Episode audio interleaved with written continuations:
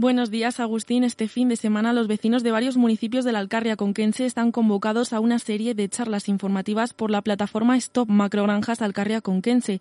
Estas charlas surgen por los impactos que las macrogranjas están teniendo en pueblos donde llevan años instaladas y también por la preocupación sobre la tramitación de tres nuevas instalaciones en la Alcarria Conquense. Al otro lado del teléfono tenemos a Álvaro Vicente de la plataforma Stop Macrogranjas Alcarria Conquense. Buenos días, Álvaro. Buenos días, Megan. ¿Dónde se van a celebrar estas charlas informativas? Pues mira, eh, vamos a celebrar estas charlas durante todo el fin de semana en varios pueblos de la Alcarria Conquense que van a estar afectados por estas granjas. En concreto, el sábado vamos a estar a las doce y media en Villalba, en el auditorio.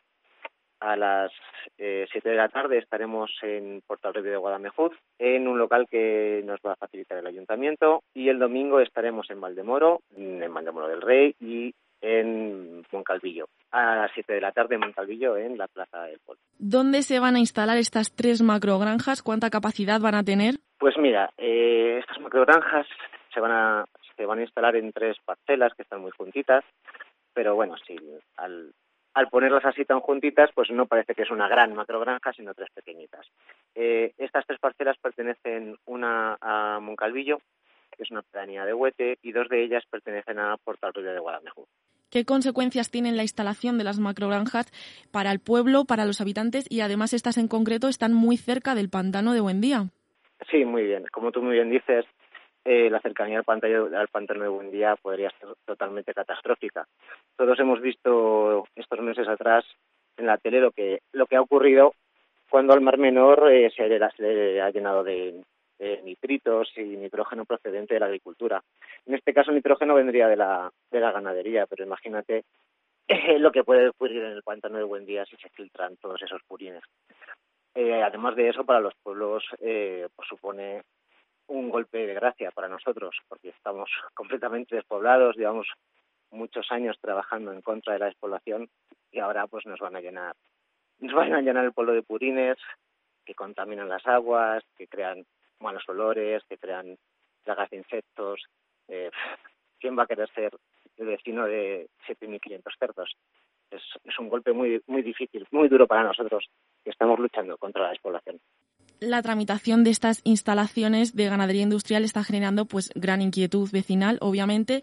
Eh, ¿Qué se va a contar en estas charlas? Pues mira, eh, lo que se va a contar es intentar eh, enseñar a los vecinos eh, las consecuencias que tienen.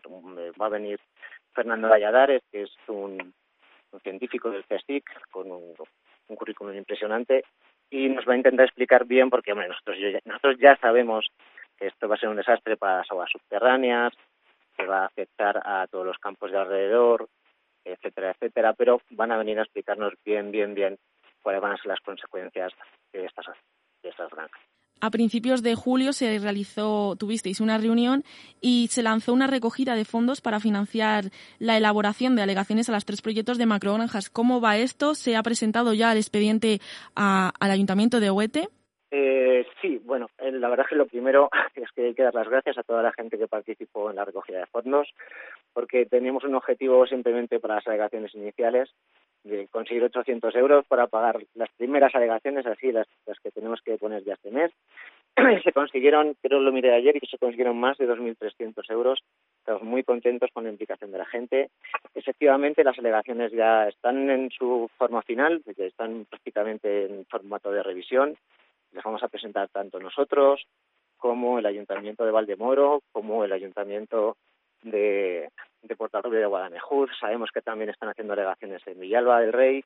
Eh, pues estamos bastante contentos con cómo va con cómo va esos trabajos porque se están haciendo unas alegaciones serias y por profesionales gracias a la ayuda de, de toda la gente que pudo que donó y gracias a la ayuda de los ayuntamientos que se están que se están implicando. Aparte de las charlas informativas, también hay convocada una marcha en coche este fin de semana, ¿no?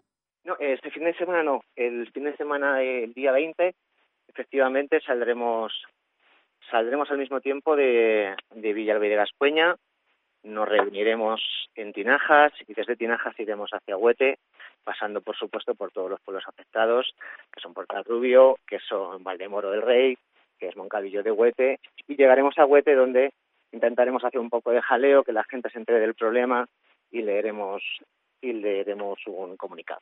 No este fin de semana, este fin de semana solo la charla. Bueno, pues lo recordamos. El sábado a las doce y media una reunión en el auditorio de Villalba del Rey, otra a las siete en el local del Ayuntamiento de Portal Rubio de Guadamezjuz.